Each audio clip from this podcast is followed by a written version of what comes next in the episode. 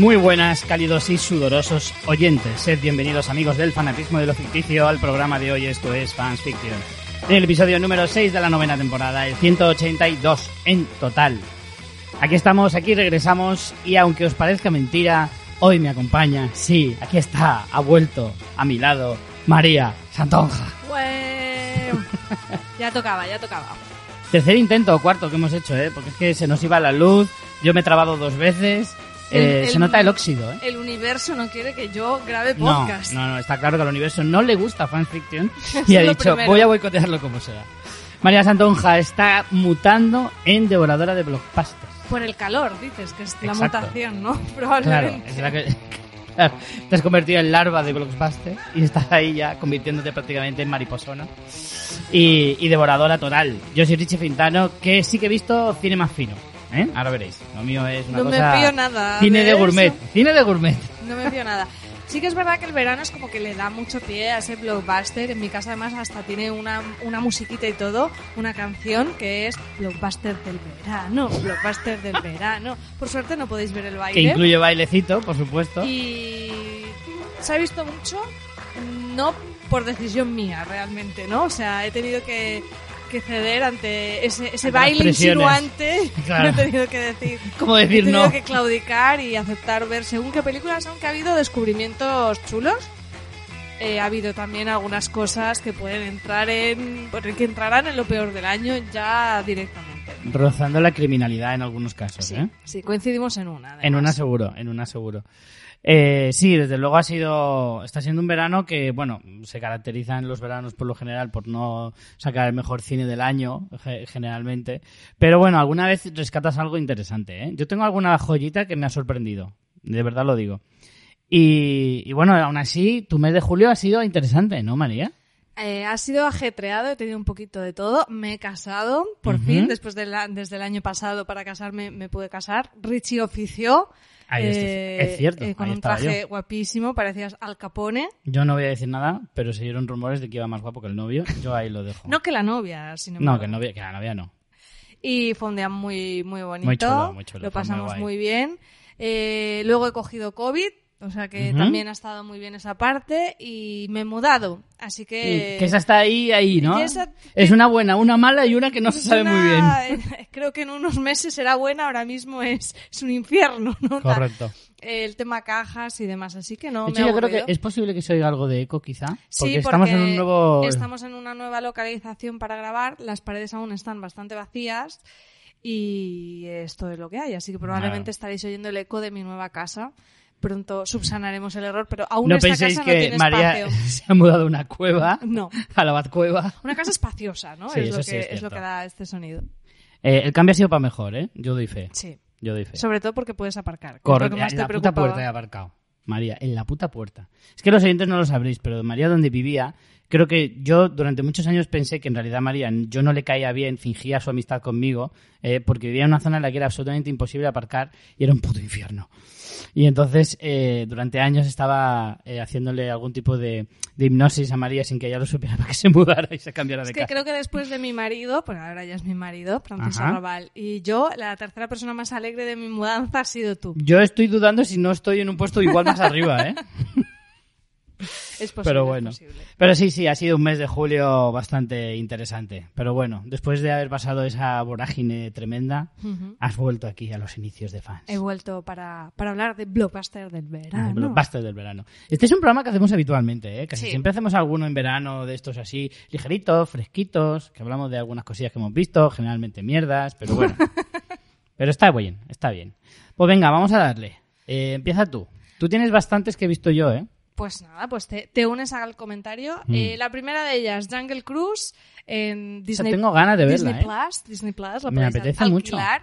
Eh, basada en esta mítica atracción de Disneyland, eh, ideada por Walt Disney, que además, de hecho, en el propio Disney Plus hay- han estrenado una nueva serie sobre la historia de las eh, Atracciones. de las atracciones. O sea, Mm. aparte de la que hicieron de los parques, que es muy chula, que creo que ya Mm. hablamos de ella, han hecho una de las atracciones. Y el primer episodio es dedicado a, a la atracción de Pues yo, Jungle Cruise. no es por restregártelo por la cara, pero yo me he montado en esa atracción.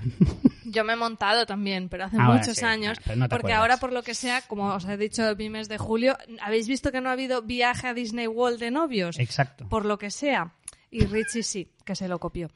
Pero bueno, eh, volviendo a la película. No, es- te iba a decir que la atracción es un poco... pff, Bueno, es de las clásicas. Tú es que en eso, igual que eh, Lisa Small World, todas, todas las clásicas no, no tienes hostia, corazón. la, la de... Uf, esa la odié. La odié, la odié.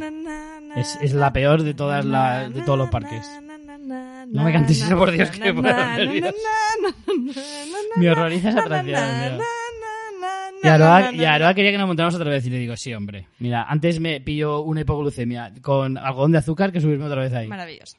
Pues la peli está basada en, igual que hicieron ya con Piratas del Caribe, Sí. como recordáis, eh, como recordáis, realmente la película fue después de, de la atracción. Pues La de Piratas del Caribe también es un poco ñe, ¿eh? es lo pero mismo. bueno. De verdad, Richie, tienes corazón. No, pero mejor que esta, mejor que Jungle Cruise. En fin. Pero bueno, la y, peli.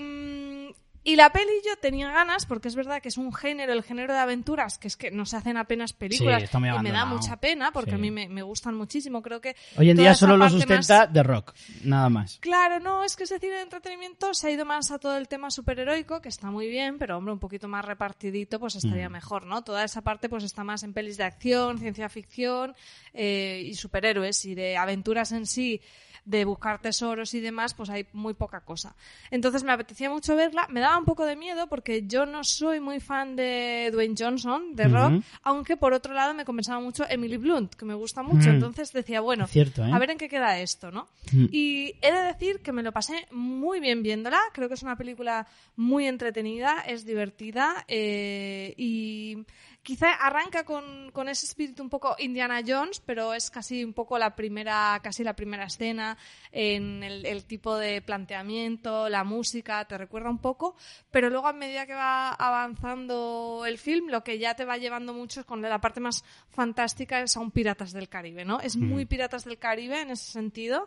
Y me, me lo pasé muy bien viéndola, de verdad, me, me sorprendió positivamente, eh, eché un rato muy bueno, creo que es una peli que a ver, no es que digas va a ser inolvidable ni mucho menos, pero como, como digo, como es un género en el que al final, que te- podemos contarlas con los dedos de las manos, ¿no? Tenemos las- la momia, Piratas del Caribe, los últimos, vamos, mm, ¿Tú has visto eh, Jumanji?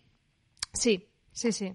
Y, no- y a mí es que me recuerda mucho por la estética, porque sale Dwayne Jumanji Johnson. es que me gustó menos. ¿Te gustó no- menos? Sí. Pues mejor, porque a mí Jumanji no me gustó A nada. ver, es que eh, en Jumanji era como que los chistes no me entraban, como Mm. si dijéramos, ¿no? El humor no me gustaba. Aquí un poquito mejor, Y ¿no? aquí me, me gustó me gustó más. Hombre, es es es que- más moderna en el sentido de eh, el- el- los planteamientos, ¿no? El trato a, a los indígenas, el tema, aunque sea de Disney, ha habido cierta polémica, como siempre hay, ¿no? Con el tema de la homosexualidad, porque hay un Mm. personaje que es gay y no lo dice tal cual con la palabra, pero a mí me parece súper explícito. con la o sea, a ver, vale, más explícito es decirlo con la palabra, pero me parece que la manera en que lo expone no cabe otra interpretación, te quiero decir. Es que te voy a decir una cosa, los guionistas son Glenn Ficarra y John Requa, que son los eh, directores y guionistas de películas como Crazy Stupid Love, que es muy buena, o Philip. Norris Te Quiero, que también está muy bien, y que tiene un sentido del humor muy peculiar.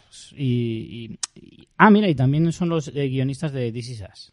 Maravilloso, muy bien. Bueno, el director eso, es, o no. es el español Jaume Colet Serra Sí. y además, curiosamente, en el reparto, no sé si lo sabes, Te lo iba a preguntar ahora. aparece, de repente yo estoy viendo a un, eh, por no hacer spoilers, mm, bueno, alguien bastante caracterizado que digo, madre mía, es clavado a Dani Rovira. Y de repente digo, no, no, no, es que es Dani Rovira. Dani Rovira. Y luego sale Kim Gutiérrez. Sí, sí, y, sí.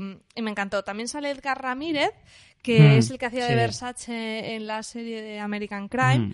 No, pero ese chico lleva ya varias, varios Lleva blockbusters, ¿eh? ya, cosas, sí. ya tiene bastante presencia. Y lo que os digo, creo que... Y Jesse eh, Plimons, sale Jesse Plimons.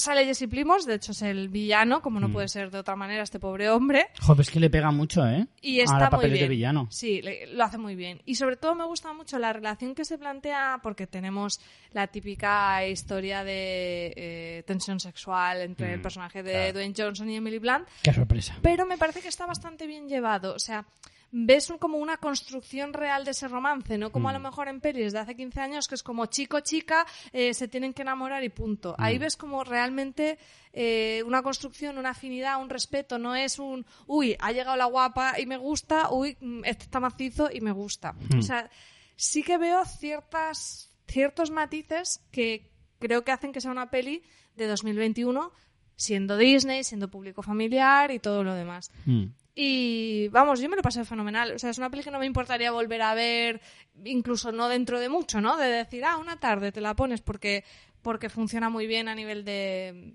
efectos, de pues la trama pues al final tiene lo típico eh, que, que, bueno pues que, que está esa premisa mm, fantástica de eso que buscan no en la peli de aventuras que tampoco es tan relevante pero está bastante bien llevado y en fin que la recomiendo la recomiendo mucho Richie esta yo creo que te va a gustar Yo esta la tengo, era de, de mis pendientes del verano que me apetecía verla. Además, es, es eso. Esta es la peli que te apetece ver un fin de semana, después de comer o por la tarde. Tal, que a mí, es que no- yo no sé tú, pero yo tengo como ciertos horarios, ¿no? Sí. El viernes por la noche toca peli de terror. yo es que terror En su fíjate, defecto, un thriller buenas, así ¿eh? oscuro. Thriller yo sí, yo thriller sí, pero Sí. es que de miedo luego me gustan, pero me lo tengo que pensar mucho. Ahora de hecho han estrenado una trilogía en Sí, Netflix, en Netflix. muy Yo la tengo que la han pendiente comentado mucho porque y a mí, me mira, apetece. me pasa una cosa con Aroa. Es que a Aroa no le gusta el cine de terror y entonces hay un tipo de cine de terror que sí le gusta, que es como el de terror suave.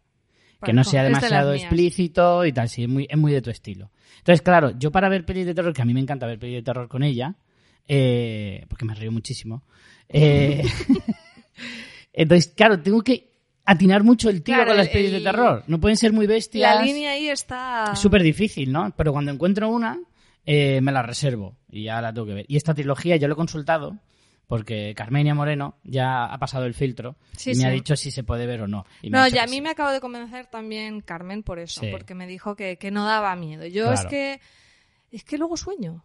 Y mí, ahora el viernes no por la duermo con noche- mosquitos y con calor, no, no añadamos otro factor Claro. más. El viernes por la noche es oscuro, o terror o thriller. Y el sábado por la tarde me apetece una de animación, una de aventuras, una comedia y tal. Si es un poco más tarde, a lo mejor me entra un drama, Claro, algo yo así. sí es- Un domingo por la tarde más drama y tal. Ah, pues sábado no, no, no. aventura, Yo domingo tengo- drama. Lo tengo cambiado contigo. ¿Eh? Yo el sábado me entra más, eh, un poquito más de, pues, porque empiezo antes, empiezo Mm. más sesión de tarde, me, me puede entrar drama, thriller, cualquier, mm, una peli un poco mm, más de autor o cualquier tipo de cosa. Y domingo no. Domingo tiene que ser comedia, blockbuster o acción, plano. algo más. Encefalograma plano, ¿no? Sí. Claro. Depende también mucho de cómo haya ido la semana, pero normalmente domingo es más algo así. Pues yo es eso, tío. Tengo ahí. mis Mandarnos, tiempos, ¿eh? ¿cuáles son vuestros Y por las horarios? noches, cuando Aroa se acuesta y ya se me hace muy tarde, ya ahí ya puedo, cabe lo más oscuro. Lo más bizarro que haya, ahí, ahí, ese es el momento. Ese es su horario, ¿no? Exacto. Bueno, pues yo voy a ir con tiempo. La última peli de Shyamalan, Tengo muchas ganas de verla. La, he oído comentarios de nuestros amigos del camarote y quiero verla. Hmm. Yo sabes que con Shyamalan tengo una relación Sí, amor. rabia, no, no es amor-odio, es rabia-odio. O sea, Pero por, ¿por qué? Porque todas sus premisas me interesan, todas sus películas me apetece verlas y casi siempre, voy a decir el casi siempre, me decepciona. Al final acaba... Y siempre me hace... Y, y lo que me da rabia es que al final siempre acabo cayendo y siempre acabo y- yendo a ver sus pelis. Creo que es justo la misma crítica que me comentaron Juan Francisco Aguirre y José del camarote. De Es que muy es buena problema. idea, mm, hecha con prisas, una ejecución. Es que yo creo que a Shyamalan, de verdad, alguien debería sentarse un día con él y decirle, a ver, tío, tienes buenas ideas, pero no eres buen guionista. M. Night. M. Night. M. Night, así entre amigos te diré que tienes unas ideas cojonudas, porque es verdad que sus premisas suelen ser interesantes. El problema es que su desarrollo suele ser. Y normalmente la suele cagar en el final. La suele cagar. Porque claro, cuando intentas generar un high concept tan bestia, si no lo rematas con un buen final, eh, mala cosa. Eh, de hecho, hace poco leí, no sé si lo, lo has leído, que la peli esta de El Incidente se ha convertido en una peli de culto involuntaria. Aquella era la de las avispas, ¿no? Sí, la de Mark Wahlberg. La de que se... Pero, pero qué arranque tiene esa Sí, tiene película, un arranque ¿eh? brutal, pero luego la película va derivando en una cosa lo- loquísima, ¿vale? Porque es que el problema que tiene Shyamalan y, y- y creo que en este caso la de tiempo se sale un poco de esa norma, es que el desarrollo suele ser tan malo porque es que no explica las cosas. Es como pasan cosas, mm, fenómenos paranormales sin ninguna explicación ni lógica ninguna. Entonces, claro, el problema es que como no le das verosimilitud a lo que estás a lo que has creado, eh, a la mayoría de gente nos decepciona mucho, porque no es mal director, o sea, el desarrollo a nivel de dirección no es malo, tiene una dirección correcta, a lo mejor sin mucha floritura, pero pero es una dirección bastante eh, asequible. Eh, el problema es que sus, sus, sus películas son demasiado grandilocuentes y, y llegan a un punto en el que no, no el, el camino se te hace muy escabroso porque no hay un Sí, desarrollo si lógico. tienes un high concept, si eres tan pretencioso, me lo tienes que dejar muy cerradito. Exacto. Pretenciosa es la palabra. ¿Qué pasa con Tiempo? Tiempo narra una historia, que esto lo dice en el tráiler, ¿vale? No hay ningún spoiler, que hay un, en un lugar de vacaciones así paradisíaco, ¿vale? Rollo Cancún y, y ese, ese tipo de sitios, eh, hay una playa donde el tiempo pasa de forma diferente, ¿Mm? ¿vale? Pero que se sabe. Sí, sí. Ah, bueno, vale. que se sabe. Que se- en el tráiler lo dicen. Vale. Pero la gente cuando llega a esa playa no lo sabe. Ah, vale. Eso es lo que quiero decir. Eh, para no hacer muchos spoilers, ¿vale? Porque pasan muchas cosas a lo largo de, de la peli. eh, en este caso, sí que hay más o menos, más o menos, sí que hay una explicación mm, pseudocientífica que te puede llegar a convencer, ¿vale? Y hay ciertos motivos eh, que pueden llegar a decir, vale, esto me lo puedo creer. ¿Vale? Para lo que es Shyamalan, yo me quedé diciendo, bueno, esta vez no te has salido de la línea y no has pintado fuera. Eh, luego el desarrollo de la película, creo que eh, es una peli no muy, no muy larga, que dura menos de dos horas, me parece, eh, o por ahí, o desde luego a mí no se me hizo nada larga, y, y tiene un muy buen ritmo, sale Gal García Bernal, sale Rufus Sewell, que es, un, es como un tipo, mm, eh, no es muy conocido de nombre, pero que le habéis visto en no menos de 20 pelis, porque es que sale en un mogollón de películas y tal, y, está muy chula. La verdad es que me, me gustó, eh, me gustó porque al final es lo que te digo, aquí hay un juego de expectativas con Shyamalan siempre pasa igual, tío. Es que el juego de expectativas eh, muchas veces es como muy impredecible. Porque yo con Shyamalan ya tengo el nivel muy bajo, por lo que explicaba al principio, y por eso esta peli quizá me ha acabado gustando un poco más. Porque al final yo creo que el problema que tiene la mayor parte de las pelis de Shyamalan es que están muy mal vendidas. Con el Sí. bosque le pasó eh, y con un montón de películas le ha pasado. Entonces, al final lo que hice con esta peli es, cuando vi que era suya, ni me molesté en ver absolutamente nada. No quería... Vi un trozo de un tráiler, pero Yo es que he visto el de cartel, pasada... ¿eh? No he visto nada más que el cartel. Claro, claro, yo no quería ver nada y, y verdaderamente es preferible no ver los trailers, porque el que le hace los trailers a Shyamalan, yo creo que Shyamalan se acostó con su mujer en algún momento Tenemos de su vida teoría en este o algo por el estilo. tiempo. Sí, sí, desde hace tiempo yo lo tengo clarísimo, porque desde luego no es su amigo, no es su amigo. No quiere Eh, su bien. No. Pero bueno, dicho esto, mm, yo creo que hay mucha gente fan de Shyamalan. Mm, a lo mejor no comparte mi, mi, mi, mi apreciación o los del camarote. Y es posible que haya gente que le guste de por sí. Yo creo que esta película le gustará. A los que les pasa como a mí, que con Shyamalan va siempre con mucho cuidadito, creo que merece la pena que le echen una, un vistazo a esta. Yo sobre todo es que esta ahora están en cines ahora mismo Mm. y huyendo un poco de la parte más palomitera, pues es de lo que de lo que hay ahora mismo en salas Mm. lo que me llama más la atención, que al final realmente llevamos un año pues que con o sea todo el tema COVID se sigue notando y bueno yo he perdido mucho el hábito de ir al cine veo Mm. mucho cine en casa pero mm, realmente es que miras la cartelera y tampoco hay tanta cosa que te llame No, no hay la demasiado, atención. pero sí que es cierto que yo creo que últimamente, eh, bueno, cuando digo últimamente digo los últimos años, nos hemos ido más a pelis, más a tiro hecho, en plan, tengo, me tiene que gustar esta peli. Yo lo que hago es que como dos veces al mes tengo que dormir fuera de mi casa, pues esos días eh, aprovecho y me voy al cine yo solo. Y, Sí, lo coges como y yo y un poco claro, como digo, cuando éramos adolescentes. Sí, de sí, yo qué- digo, qué ¿qué hay esta semana que me, que me pueda interesar mínimamente? Es cierto que me como algún que otro truñaco, pero de vez en cuando encuentro cosas súper interesantes. Yo, eh, el- este lunes pasado que fui al cine, ah, pensaba sobre esto, ¿no? De que eh, realmente he perdido totalmente el hábito y me da Mm. mucha pena. O sea, he perdido el, eh, la idea de voy a mirar la cartelera a ver qué hacen. Sí. Y, y me, me da lástima, porque es como que Pues ya se ha salido ya, de... ¿eh? Ahora vas a ver esta peli, no vas al cine. Pero, vas a ver pero esta ahora peli. ya con tema COVID ya ha Ya. sido... Pues te voy a decir una cosa. El tema COVID, ahora, para mí, hace que sea incluso mejor ir al cine. Porque el tema de la mascarilla sí que es un poco más engorroso, pero luego al final te digo que en las salas luego todo el mundo se la quita.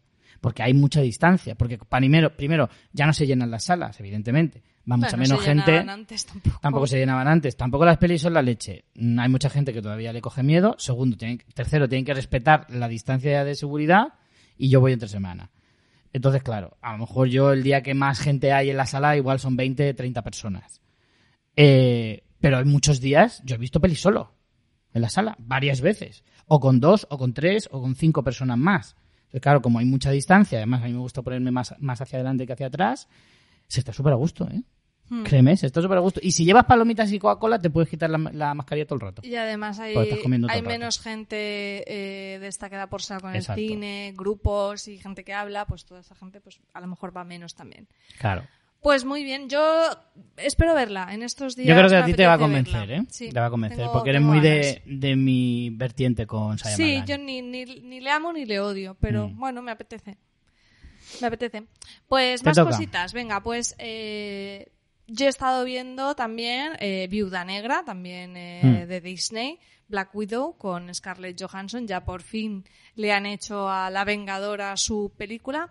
He de decir que es una película que, bueno, por supuesto, mm, tiene la etiqueta Film Affinity superhéroes, pero es muy de acción. Tiene para mí Mm. mucha acción. Creo que en esto, no sé si fue contigo que me dijiste que no coincidías, que te parecía que tenía poca acción.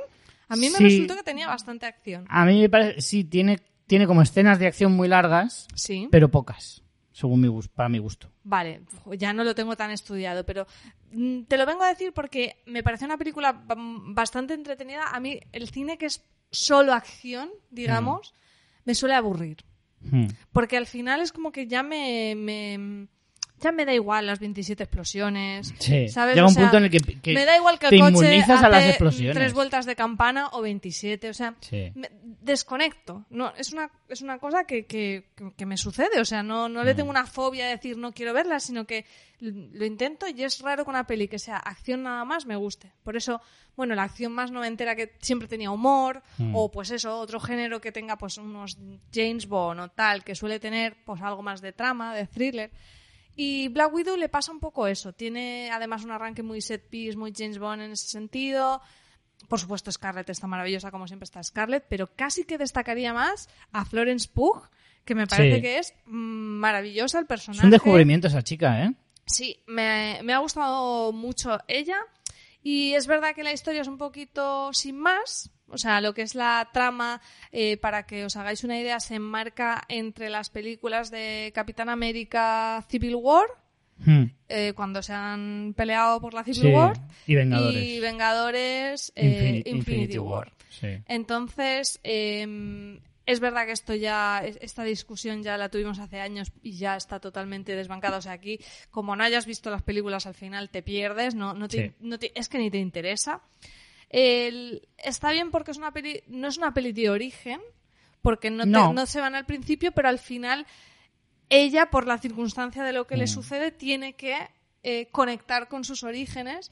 Unos orígenes, digamos, bastante divertidos, una Mm. premisa inicial muy de Americans, que, que está bien, y en general, el ca- o sea, creo que es una peli que, que al final encuentra un tono mm, bastante acertado. O sea, no se toma demasiado en serio. El personaje, por ejemplo, de David Harbour es, Mm. es perfecto para él. El personaje de, de Rachel Weisz también está muy bien. O sea, toda esa historia familiar creo que es lo que mejor funciona porque es, es muy cómica, ¿no? Estar viendo en plan a, a, a Black Widow en como con esas situaciones de una comida familiar que podía ser un domingo en tu casa comiéndote Sí. la paella, ¿no? Creo que eso funciona muy bien. El tema villano, el tema de, bueno, pues mm, como la premisa de lo que, la misión que tienen, todo eso, pues es súper ridículo, como suele pasar. La la escena de resolución final de, uy, no me puede, pues sin hacer spoiler, pero no me puedes hacer daño y cómo soluciono eso de, ah, al final sí te puedo hacer daño. me pareció un poco cutre, pero en, en general me lo pasé bien viéndola. Creo que le sobra tiempo como a todas las películas. Mm. A mí, sinceramente, me parece flojilla. Sí, yo sé que a ti Bastante te gusta flojilla. menos que a mí. Me pareció bastante flojilla. Creo que ha jugado en su contra el hecho de que se haya tardado tanto en estrenar porque ha perdido un poco de flow, en cierto modo. Eh, no sé si a nivel eh, anímico o qué, pero es como una peli que te la están anunciando durante un año y medio. Al final ya pierdes un poco las ganas de ir a verla. Pero bueno, al final fuimos a verla por, por no perderte eso, la, la dinámica de toda la saga Marvel. Eh, y aunque y a mí en realidad el personaje me gusta y yo tenía ganas de verla, pero como que ya tenía un poco menos de ganas. Y para mí creo que se toma demasiado poco en serio. Creo que hay demasiada comedia no tan buena como para que haya tanta. ¿Sabes? Es decir, si tienes un, un humor brutal, como el de James Gunn en Los Guardianes, y, y me lo metes a todas horas, genial, porque sé que me voy a estar carcajada tras, tras carcajada. Pero aquí la los chistes no son tan buenos como para que haya tantos. O sea, el personaje de David Harbour es... eh, tiene que ser graciosete, pero como que se pasa de gracioso. Es como, no tienes Es una gracia. caricatura. Claro, demasiado para mi gusto. Creo que si lo hubieran enfocado más hacia un cine de espías, Sí, yo pensaba Más que iba más por ahí. profundamente, Yo pensaba que iba más por ahí. Lo que pasa es que realmente una vez una vez vi que no hmm, y que además las premisas con los sueros y todo eso eran súper fantasiosas y es como, vale, es que si me lo ibas a hacer en serio igualmente yo no iba a entrar en esto que me estás planteando. claro. Pues como plan B, pues el humor siempre está bien, ¿sabes? Si a mí no me importa que metas algo de humor, pero creo que no era una peli cómica, no es una comedia. Para mí hubiera funcionado ¿Sabes? más lo, lo que tú dices, que hubiera Claro. hecho algo en plan Guerra Fría. Exacto, tal. llévatelo No a una especie de guerra fría moderna, Sí. aunque sea solo en el estilo, ese tipo de pelis. Yo esperaba eso también. eh, un poco de ese, de ese estilo y demás, porque el personaje te lo pide y, y- y además te encaja perfectamente. Si, tuvieras, si hubiera sido por un poco más de seriedad en ese sentido, creo que le hubiera encajado mejor.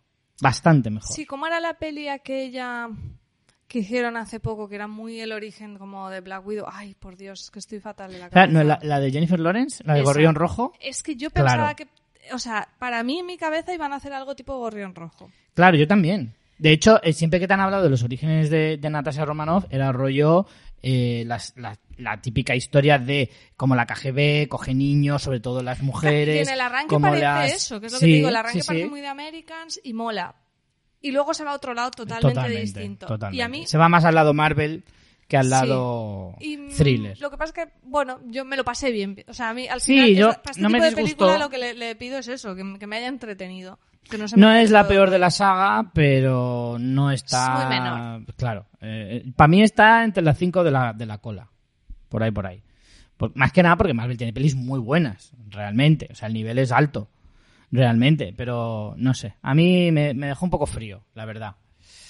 Vamos con otra. Eh, esta te la recomiendo mucho porque me lo pasé francamente bien. Se llama De Amor y Monstruos.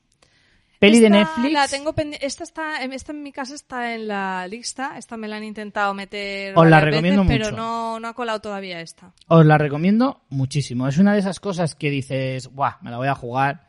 Y, y además es que yo, yo tengo una teoría de que Netflix, las pelis para solo Netflix, eh, hay una mm, hay un baremo ahí 80-20. 80 mierdas, 20 bien, ¿sabes? Por ahí, por ahí. Eh, pero en todos los géneros, ¿eh? Desde el drama así serio y tal y cual hasta la peli más chorra que te puedas encontrar.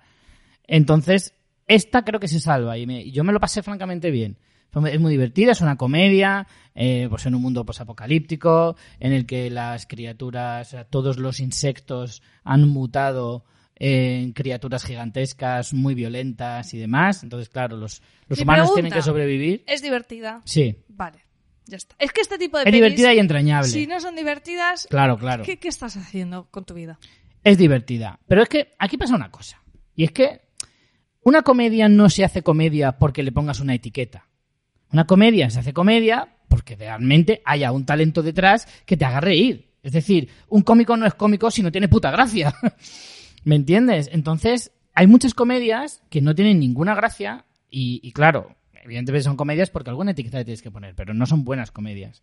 En este sentido, eh, esta película yo me reí, me lo pasé francamente bien, me pareció entrañable incluso. El chico, el protagonista es un chico eh, muy jovencito, eh, que, bueno, ellos creo que llevan siete años desde que ocurrió el apocalipsis, que viene como de, cae un meteorito y de ahí sale como una especie de, de sustancia que es lo que hace que el mundo se fuera a la mierda. Básicamente viene a ser algo así, muy resumidamente. E- Eso lo explican nada más empezar, explican por qué es el apocalipsis. En un rollo esto que hacen a veces de te ponen dibujitos y el protagonista te lo narra. Que eso queda chulo. Si se hace bien, queda Sí, muy con chulo. ritmo queda guay. Sí.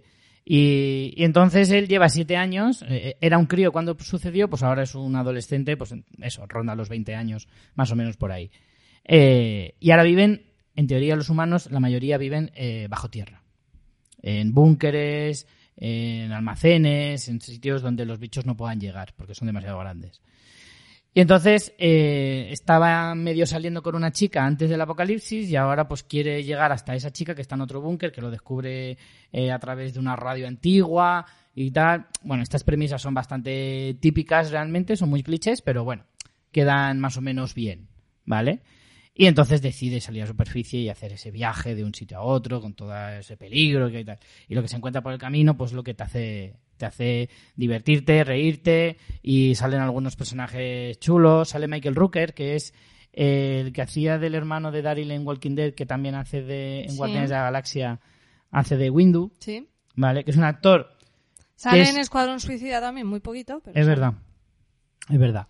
Eh, no, no la he visto, pero sé que lo he visto en el tráiler. Eh, es que es un tipo muy peculiar, porque es alguien que puede llegar a ser muy desagradable si te hace de malo o te hace una peli de terror y tal. De hecho, tiene una Es película... malo con girito bueno, ¿no? Tiene- Es un poco esos papeles. Tiene una peli muy perturbadora y además es una peli de culto estas de terror que habla de asesinos y tal, que es eh, La mente del asesino, creo que se llama Harry, La mente del asesino o algo así, que dicen que es tremenda, que yo tengo muchas ganas de verla, y ese es el protagonista. Eh, pero al mismo tiempo es un tío que tiene una viscómica brutal, ¿eh? Parece que no, pero sí. Y, y de hecho en Guardianes de la Galaxia lo demuestra y en esta peli también lo demuestra. Tiene un pequeño papel, ¿eh? Solo aparece un rato y ya está. Pero vamos, que la peli me pareció muy guay. Eso sí, si te dan grimita los bichos... Uy, tengo un problemita con las cucarachas. Uf. No con todos los bichos, solo con las cucarachas. Mm, bueno, hay un poco de todo. Hay un poco de todo. Vale. Y eh, claro, es eso, que es como mucho bicho. Constantemente. Además muy grande. Y, y muy descuartizado en muchos casos. y da un poco de, da un poco de grimica, pero es soportable. Porque a mí yo con los bichos también soy un poco aprensivo, pero, pero bueno, se, se deja, se deja ver. Creo yo la que esta recomiendo mucho. me la apunto para uno de los domingos. Para Sí. un sábado tú, para un domingo yo. Exacto, exacto. Oye, es peli de domingo total. Sí. Te toca. Pues otra de Netflix, pero esta no, esta no. Esta no. ¿Ves? Esta es del 80. Esta, a ver, si tienes 15 años, un grupo de amigos, Esta peli es totalmente para, exclusivamente te diría para ver con colegas y comentarla mientras la es ves. que esto es, esto es, Si no, no tiene puta gracia. esto es terrible. O sea, la premisa lo guay, bueno, estamos hablando de El Ejército de los Muertos. Hmm. La premisa es chula porque te quiere mezclar como eh, a robo a casinos con, Mm. muer- con eh, invasión zombie, que dices, vale, está bien. Problemas, Muchos. eh, todos. Quiero decir, no tiene humor. No. Una peli que sea tan destartalada, tan loca, tan over the top en todo, no tiene ninguna gracia. Los personajes son Pero no es, solo, no es solo que no tenga gracia, sino que hay muy pocos chistes. Es que no tiene nada. En- los O sea, personajes son encima la los pocos que hay no tienen gracia, pero es que encima son muy pocos. Meten el prota es eh, de Bautista. Que podría Sí. ser como, ah, nos recuerda al personaje de Guardianes, no tiene nada, que ver, es un soso sin, sin personalidad. Totalmente. Eh, la peli está dirigida por Zack Snyder, esto ya nos debería haber dado un aviso. Eh, en mi casa, cuando se me intentó convencer, me dieron este dato y yo digo, ¿crees que con este dato de que sea de Zack Snyder me están dando más ganas de verla? Porque la verdad es que no, Mm. y tenía yo razón. Eh, los personajes son todos insulsos. La- Pero el, todos, ¿eh? el universo que te plantean es una fumada terrible. Yo no, yo no soy una. A ver, yo no soy una extremista del género zombie de no, Mm. es que si socorren son infectados, superémoslo, ¿vale? O sea, que puedes cambiar cosas. Pero es que aquí es quién da más. O sea, son zombies, pero que son inteligentes, que están organizados, Mm. tenemos animales zombies. Voy a hacer spoiler, me da igual, porque es que es una basura de película. Claro. Hay animales zombies, hay bebés zombies, todos son zombies Z de estos que corren, todos. Dicen Mm. que solo hay unos pocos, pero en la película realmente No, todos los todos que salen corren. corren. Corren, se organizan, se... O sea, Está todo mal. Está todo mal. que me María, dices, vale, ¿quieres mal. hacer algo para cambiar un poquito y crear tu propio universo? Bien, pero es que mm, te cargas totalmente el género y luego si haces eso y por lo menos me río o me entretiene Mm. o me aporta algo, pero es que encima mm, es un rollazo, Sí. es, o sea, es que es mala, creo que es de las películas más malas que he visto en muchísimo tiempo, ¿eh? Mm. Te lo juro, o sea, Le acabo de bajar la nota en Film Affinity. es terrorífica, o sea, mm, no hay por dónde cogerla. Y la premisa era guay, porque el Sí. rollo es que eh, ha habido la invasión zombie, pero han conseguido como contener la, mm, la pandemia, iba, a decir, Sí. a una ciudad, que es Las Vegas, que está sitiada. Entonces, fuera de la ciudad, eh, bueno, hay como una zona intermedia tipo campamento de refugiado donde hay como cuarentenas y tal, cosa que por ejemplo podría ser interesante también a otro nivel Sí. Eh, si quieres hacer un análisis más sociológico, campos refugiados, cuarentenas, mm, pero no hay nada de eso Nada, nada, nada. y luego ya está más o menos como la vida normal. Entonces hay gente que dice, bueno, eh, los casinos siguen allí con todo el dinero. Si consigo entrar y sobrevivir a esto, salgo, me juego la vida, pero salgo y soy rico. O sea que, como concepto, está muy bien la Sí, idea. Sí, sí.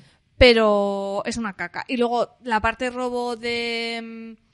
El plan de un robo y tal, es verdad que en el momento en que todo está abandonado tampoco tiene como mucha gracia. Aparte de que, Pero lo podías de que haber- todo es súper absurdo. Pero todo podías haber dado de la manera que es como ya hay un sistema de seguridad que cuando viene una catástrofe entonces tienes que abrirlo activa, tal. no sé qué, algo. mil maneras, Sí. mil maneras y está todo mal, todo mal. Pero yo hay no un zombie cocinero también. zombie cocinero.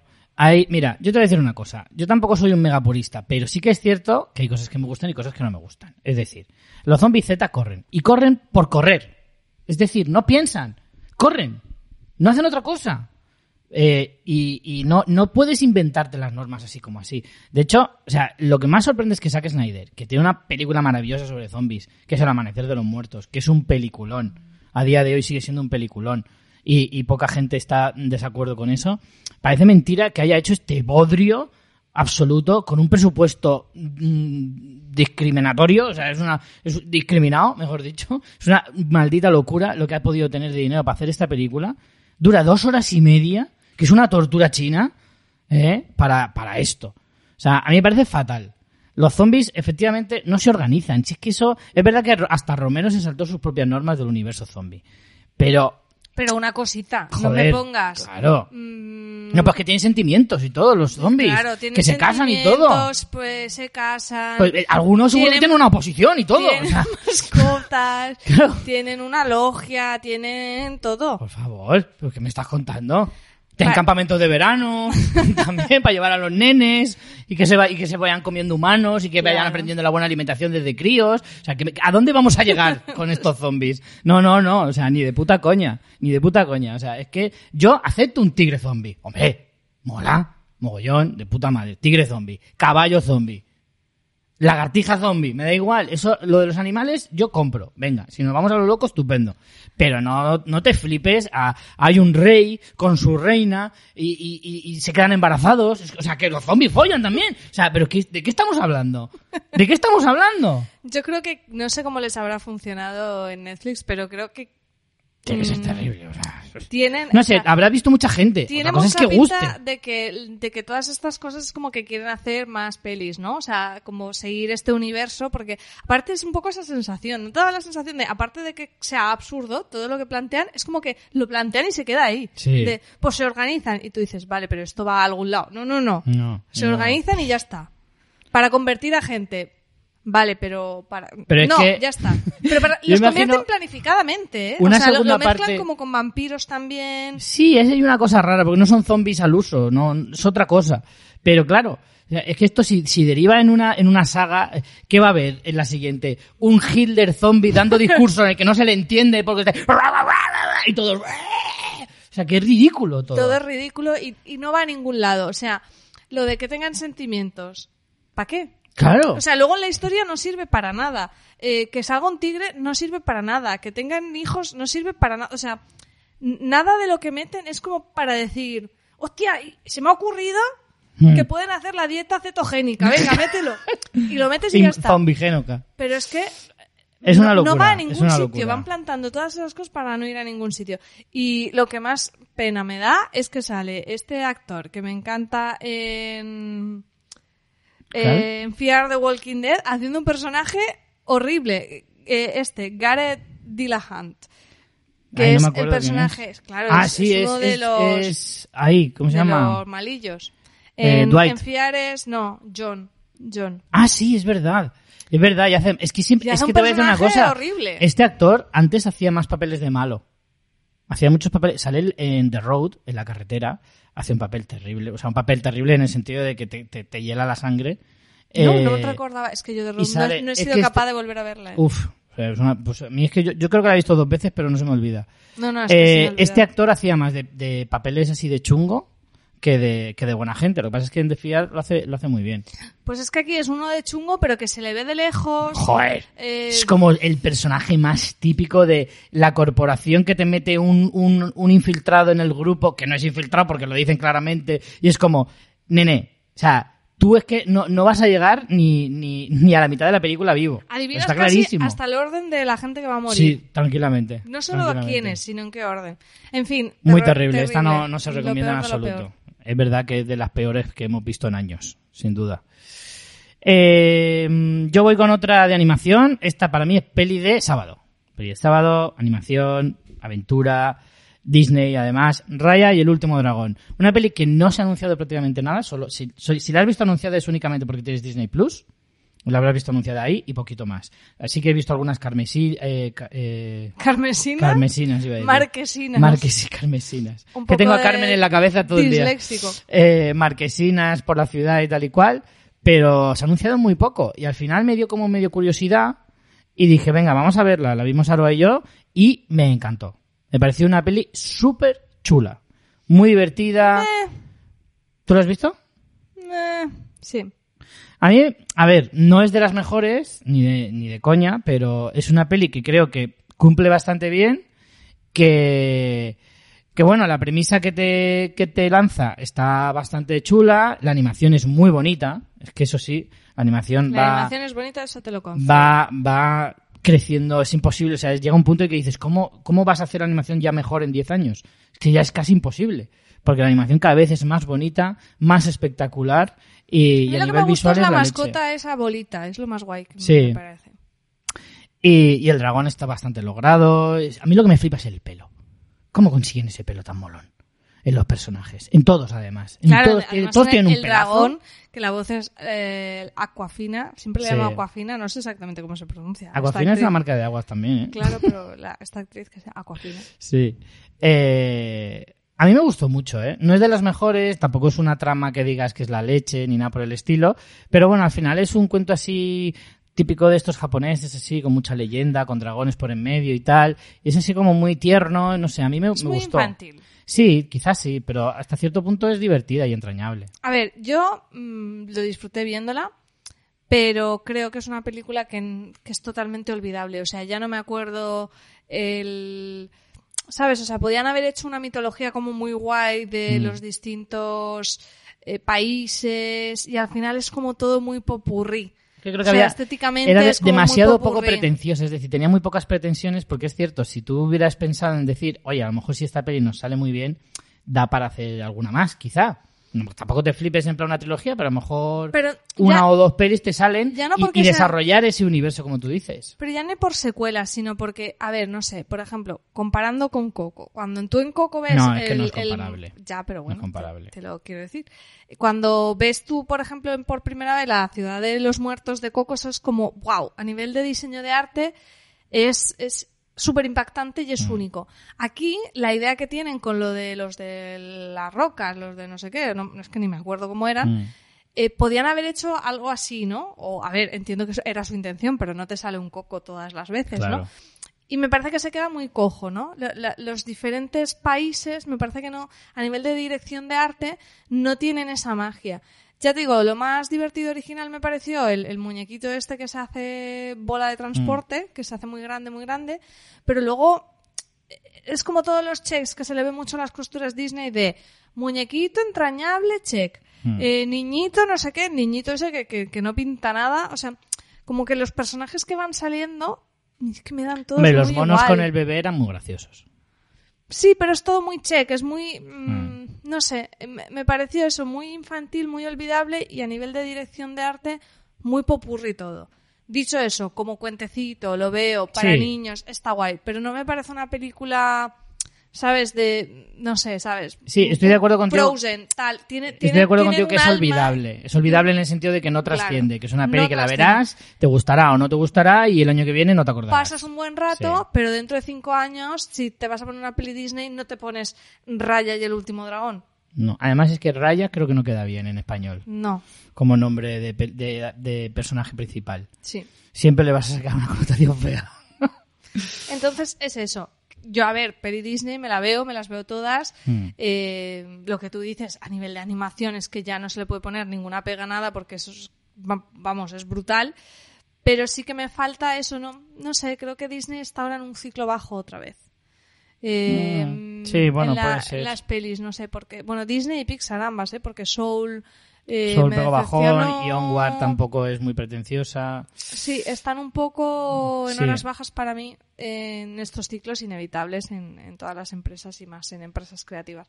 Entonces, Raya, pues eso, sí, la recomiendo ver porque, jolín, Mm. eh, aún así, una peli mala de Disney, mala desde mi punto de vista, siempre, siempre es una peli que está bien, igualmente. Pero esta peli es se va al saco de Tiana y el sapo y películas así como de un corte más secundario. Es más B, Sí, claro. es más B. Es más B. Esta peli en otra época iría directamente a, a, a video VHS. Raya no tendría una atracción en los parques No, Disney. no, desde luego que no. Ni, ni te harías fotos con Raya, ni saldría dentro de 10 años en las cabalgatas, seguirá saliendo Ariel y seguirá saliendo Elsa. Hmm. Pero no saldrá Raya. Es cierto, es cierto. Pero bueno, Hasta aquí mi alegato. señoría, no tengo más preguntas. Venga, te toca. Pues una de animación que en cambio sí me ha gustado mucho, peli Brutal. de Netflix, otra vez. De las mejores del verano, te diría, ¿eh? Del año. Incluso del año. Del sí, año. sí, sí. Eh, me flipó nivel. Eh, cuan- hacía tiempo que cuando era pequeña, no sé si a ti te pasaba, cuando te comprabas una un VHS que te gustaba mucho y te la ponías otra vez justo cuando terminabas. A Esto es tope. muy de niños. Tuve ese impulso. No lo hice porque eh, creo que al día siguiente me tenía que coger un tren y, Y tal. por lo pero- que sea, y tienes se- 34 años. y porque era tarde, pero la vi. Estamos hablando de los Mitchells contra las máquinas. Ajá. Y nada más terminó, dije, me la pondré otra vez. Mm. Me encantó. Divertidísima, original, una animación chulísima, mezclando Mm. eh, como una textura más de como de lápiz con parte de ordenador, una una familia con un montón de todo lo contrario, ¿no? Una familia con unos personajes con un montón de personalidad en español. La vi en español, la quiero ver en versión original, pero en español el doblaje maravilloso, moderna en el sentido de, de pues a- Muy de estos de la tiempos, sí. Mm. crítica a la tecnología, de la incorporación de personajes LGTBI desde una naturalidad absoluta, de, bueno, de, de jugar a los clichés de- del padre muy, Muy tosco. muy, muy sí. padre y la madre tal, pero que ellos mismos, eso se hace un poco como crítica de que estén más antigua, no sé, tiene, Mm. tiene súper bonita, divertida, bonita que te da ganas de abrazar a tus seres queridos. eh, Total, ¿eh? me- me- precio- o sea, con un corazón, con un todo, o sea, me, me pareció espectacular. Mm, va a lo mejor del año para mí. Los Mitchells contra las máquinas la tenéis en Netflix y verla ya. Esta es imprescindible, es imprescindible. Así como Raya y el último dragón eh, puede ser más efectista o no, eh, se nota que es más peli de estudio. Esta, eh, Los Michos contra las máquinas, se nota que es más peli de autor, que es el director o guionista que la haya escrito. Eh, cuenta un poco eh, una visión suya sobre la familia, eh, adaptándola un poquito a los nuevos tiempos dentro de una ciencia ficción, porque al final es, bueno, el título no deja lugar a dudas, ¿vale? Son los Mitchell contra las máquinas. Hay una revolución de robots en el mundo eh, que quieren eh, eliminar a los, a los humanos de una manera además también muy original y muy peculiar. eh, y los únicos que quedan son los Mitchell, que son esta familia estrambótica, que al final es como muy tradicional, pero no. O sea, es como la, la familia típica de Pero padre, madre, hija, hijo, Pero eh, pero con su propia personalidad, muy auténticos, muy genuinos y, y muy modernos. Entonces es como, es como una comedia brutal. O sea, además es que esta sí es comedia de me río constantemente, chistes a todas, a todas horas, me acompaña no solo el diálogo, sino la propia animación es divertida, la trama es divertida, los secundarios son divertidos, eh, el ritmo de la película incluso te, te, da, te da risa porque eso es cómo aceleran, cómo frenan, cómo hacen esto, lo otro, eh, es dinámica, es, es pura adrenalina en algunos momentos, pero sabe cuándo parar porque hay un momento de cierto drama, pero el drama a lo mejor es una palabra muy grande, pero sí de, de pues eso, de comunicación entre el padre y la hija, que sobre todo es la relación más, más protagonista. Todo eso, todo eso que he resumido en 30 segundos hablando así súper rápido, pues eso comprimido en una película eh, que hace que sea, vamos, un producto maravilloso. Y cómo las cosas que van metiendo acaban teniendo sentido al final. Sí. eh, con resoluciones locas y divertidas. El personaje, eh, mira que hablábamos de las mas- mascotitas y personajes cookies check en la peli de Raya y en las últimas pelis Disney. Aquí tenemos un perro gordo, bizco, tontísimo. Que haría ese es lo puto check, mejor. Mm. pero está tan bien hecho y tiene tanta personalidad y tiene tanto sentido y tiene hasta trama Sí. que es que eh, te, te enamoras. No recuerdo además el nombre que tenía, que era muy gracioso. Sí, es Vamos a verdad. ver si lo ahora, lo buscamos.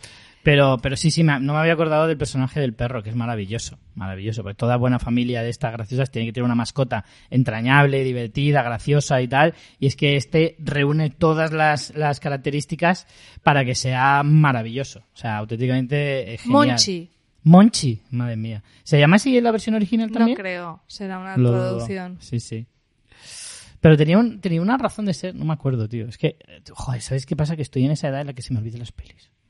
Sé que la he visto, sé que me gustó, sé de qué va, más o menos, pero se me olvidan muchas cosas. Y hay algunas pelis que se me olvida que las he visto. Eso... Estoy viendo en internet miedo, que eh, usaron a un perro real que se llama Doug, Doug de Pug, eh, que es el que hizo las voces de Monchi. Qué bueno. Me encanta. Eh, tenéis que verla. Es, Ese, ese es- perro es famoso, ¿eh? Sí, es un perro youtuber, no sé qué famoso. Sí, sí, sí.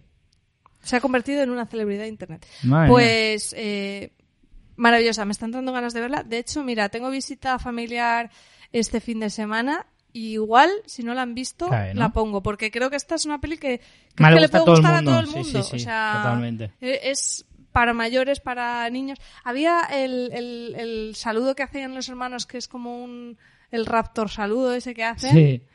que con la hija de, de Miguel Pastor, que tiene, va a cumplir ahora cuatro años, eh, la vi justo cuando el día antes había visto a la película y estaba ahí en plan, venga a hacerlo del saludo, mira, yo me la comía. Es, es eso, lo puede ver una niña de cuatro años y una de 34, como yo. Mira, eso dice mucho de la peli, ¿eh? Sí. Vale, vamos con la ulti, porque es que hoy se nos ha hecho muy tarde. No, ya le hemos de- avisado que haremos la parte 2. Sí, es que me sabe mal porque hemos tenido problemas técnicos y yo me tengo que ir a una hora concreta y, y tenemos que cortar casi casi ya. Pero bueno, la última que vamos a hablar, una que hemos visto los dos también, eh, The Tomorrow War o La Guerra del Mañana. Y, el resto nos las guardamos para, para una segunda parte. La Guerra del Mañana, una de esas pelis de acción suprema y ciencia ficción a tope. Eh, en este caso es Amazon, eh, la, la que hace la película. Eh, películas de estas que en tiempos normales estaría en cine, probablemente. Pero, pero ahora pues Amazon saca este pepino de peli que es como... A mí me recordó muchísimo a El filo del mañana de Tom Cruise. Me recordó muchísimo porque es un estilo muy similar en cuanto a la ciencia ficción, la acción e incluso un poquito la trama. Eh, en este caso está protagonizada por Chris Pratt, que es como el- la nueva mega Uh, estrella de Hollywood, que es como guapo, simpático, agradable, mm, más o menos buen actor dentro de lo que es este tipo de cine. Eh, porque tampoco es que tenga muchos registros el chaval, No. pero lo hace bien porque tiene mucho encanto. Bueno, bueno, y cae muy que bien, verla ¿eh? en Parks and Recreation, que el registro humor lo tiene muy explotado. Sí, sí, bueno, por Guardianes eso. se ve. Como buen cómico. Pero o sea, aquí no, ¿eh? No, no, aquí, Aquí no te ríes tampoco. Aquí es más serio. No, esto es ciencia ficción. Puede haber algún chiste que otro de vez en cuando, pero nada. Aquí esto es ciencia ficción pura y dura. No. Eh, comparte protagonismo con Ivonne Strahovski, que, Que la, la es de la mala del cuento de la criada. Correcto. Y Eh, también sale J.K. Simons con un personaje sin ningún sentido en la Ninguno, trama. ninguno. que J.K. Simons empieza a hacer ya un poco, o sea, bueno, un poco- hace tiempo que es como muy aleatorio, ¿no? Eh, Puede hacerte un peliculón de la leche y lo siguiente un pedazo de, de truño eh, increíble. No digo que este sea Lo un que pasa es truño. que está un poco... no sé, un poquito, hacen papeles un poco parecidos. Sí, sí, un poquito sí. La serie aquella que hacía dos personajes que no recuerdo que me la dejé a mitad. Counterback. Counterback. No, counterback. Ahí estaba espectacular, ¿eh? La primera temporada me encantó, no, no la seguí, eh, pero ahí sí que veías lo actorazo que es Mm. porque, porque es que te, No, sí, es muy bueno. hacía de buen varios personajes y era maravilloso. Pero es verdad que le han cogido como el punto ese de tipo un poco rudo, Sí. eh, que aquí hace eso.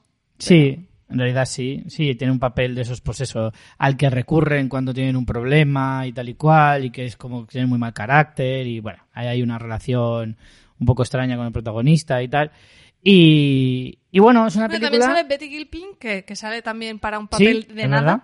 Que la recordaréis por... eh, ay, no me sale el nombre hoy. eh, Glow, Por la serie Glow, Richie, que te encanta. que me flipa, y la tenéis que ver en la peli La Caza, que es la hostia, es una de las mejores pelis de este año, Pero perdón, vamos, del año esta- pasado. esta peli no la veáis por Betty Gilpin porque tampoco No, sale mucho. no, no, no, sale Al final es Chris Pratt y Yvonne Strahovski. Sí, básicamente, de hecho casi casi te diría que es Chris Pratt. Y bichos. y muchos bichos. Sí, pues eso, una guerra que pasa en el futuro y que la están perdiendo y consiguen hacer una máquina del tiempo para que gente del pasado vaya a echar una mano en, la- en esa guerra. Básicamente, esa es la premisa. Concepto es muy bueno, ¿eh? Sí, sí, el concepto bueno, está guay. Estos conceptos los han cogido ya de mm, todo lo que es- está escrito de la ciencia ficción un montón, pero a Mm. mí me gusta mucho porque también en un capítulo, en el último capítulo que hemos podido ver del Ministerio del Tiempo, tenía una cosa parecida, que era el rollo que me pareció muy guay y muy... ¿Sabes que la ciencia ficción chula lo que te hace es también re- reflexionar sobre el momento en el que está escrita? Y en el Ministerio del Tiempo hacían una reflexión también sobre la, sobre la crisis ecológica que tenemos hoy en día, aunque todos pasemos hasta el culo de ella. Y hablaban de cómo en el futuro eh, se les acababan los recursos y lo que hacían era viajar al pasado para pues coger... eh, pues verduras no contaminadas y cosas así, que me pareció súper chulo. Y esto es un poco lo mismo. Lo que pasa es que el recurso son Soldados. eh, soldados. Básicamente. Lo Pero que- soldados que no son soldados, es, es gente de a pie, en plan, necesitamos peña. A, a sí, saco. sí, es a, lo- a saco. Lo que pasa es que en la peli la premisa es muy buena, pero luego se queda un poco... Hmm. O sea, parece que vaya a tener una crítica tipo Vietnam, porque Sí. cogen a gente, como tú dices, sin ninguna preparación. Parece que puedan tener una crítica mm, más así, y al final todo se queda como muy en... Sí que es cierto Nos que vamos da- a matar bichos y ya, ¿no? Da la sensación de que el cine de hoy en día, en su mayor parte, siempre hay alguna excepción, pero en su mayor parte son como productos demasiado vacíos. Cuando tienes la posibilidad de eso, de lanzar un mensaje, de tener un poquito de profundidad, de a poquito que le... que- de guion. claro, a, po- a poquito que le des una vuelta de guion y le añades un par de cositas, eh, la peli se te queda mucho más redonda y no te limitas únicamente a mucho tiro, mucho tiro, mucho tiro, mucho efecto especial. ¿Por qué? Porque tengo muchísimos millones y lo puedo hacer súper bien. Pero es que al sí, final que a nivel, todas son iguales. a Si nivel todos son visual es la hostia. Claro, pues es que se si a nivel visual mucho. todas son la hostia. Entonces, eso ya no prima. No. Porque es que, de hecho, llega un punto en el que hay tantas pelis de ese nivel que como no mereces ese nivel, ya mal. O sea, la exigencia en ese es máxima. La valoración, mínima. Eh, lo que lo que tienes que hacer es darle un poquito de, de gancho al guion. Que los guiones, es verdad, que en los últimos años no se le ocurran prácticamente nada. En muchos casos. Y ese es el, mayor problema, creo, para mí, del cine blockbuster, digamos, eh, de hoy en día. Que cada vez son pelis más Cine vacías. blockbuster, a ver, que, que había de todo, ¿eh? Por supuesto nos quedamos con los hitos. Pero tú en un cine blockbuster podías tener un Matrix. Claro. ¿Sabes? O sea, vamos a ver.